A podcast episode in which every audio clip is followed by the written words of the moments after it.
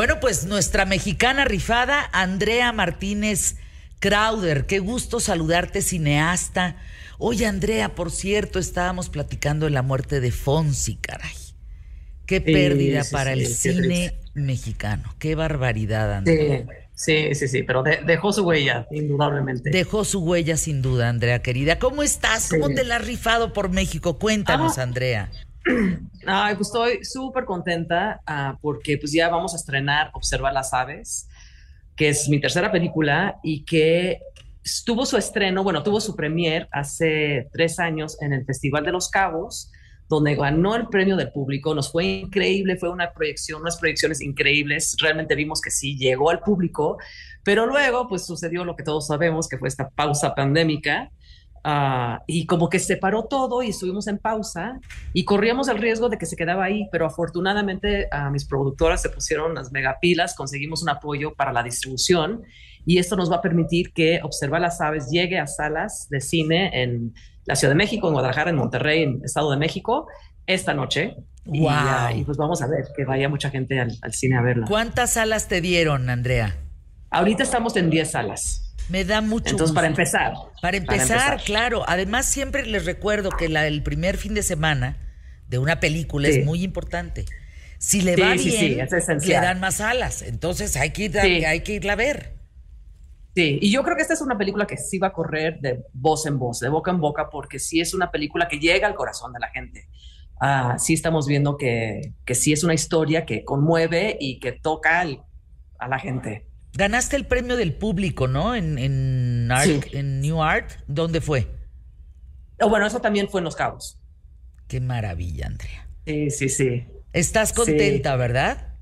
Sí, pues sí, es que es una historia, digo, bueno, la historia va de, una escritora que al, ser diagnosticada con Alzheimer decide filmar su despedida, con documentar el proceso de su desaparición, pero siempre pensando, sabiendo que lo que quiere hacer es celebrar la vida.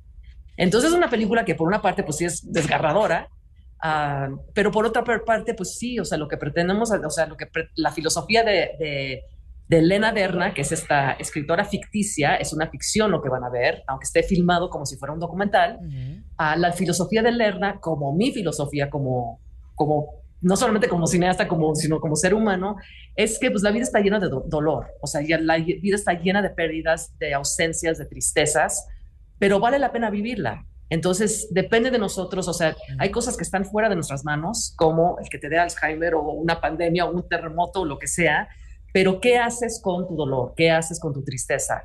Y ella decide hacer una película. Y también fue un poco como lo que yo hice, porque en realidad esta película sale de mi experiencia personal. A mi mamá le dio Alzheimer, viví el proceso muy de cerca y yo lo que quise hacer es convertir ese dolor en una película.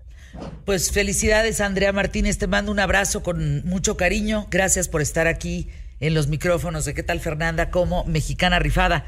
¿Con qué te quedas, Emilio? ¿Con qué te vas? Pues eh, me quedo con me quedo con las 3 de 3 de hoy. ¿Y yo tú con qué te quedas, Santiago? Yo me quedo con el tema de las enfermedades, o sea, de mentales. Mentales, híjole, estuvo bien fuerte. Sí, no. Oye, y las chavas, que una con bipolaridad y la otra con déficit de atención medicadas y echadas para adelante. Sí. Sí, a mí también me impresionó eso, sí, Estuvo pesado, la Estuvo pesado. Y me quedo con tu canción también, ¿no? Con One Day con esa satisfacción de decir, no, que no, güey, ándale, arrástrese.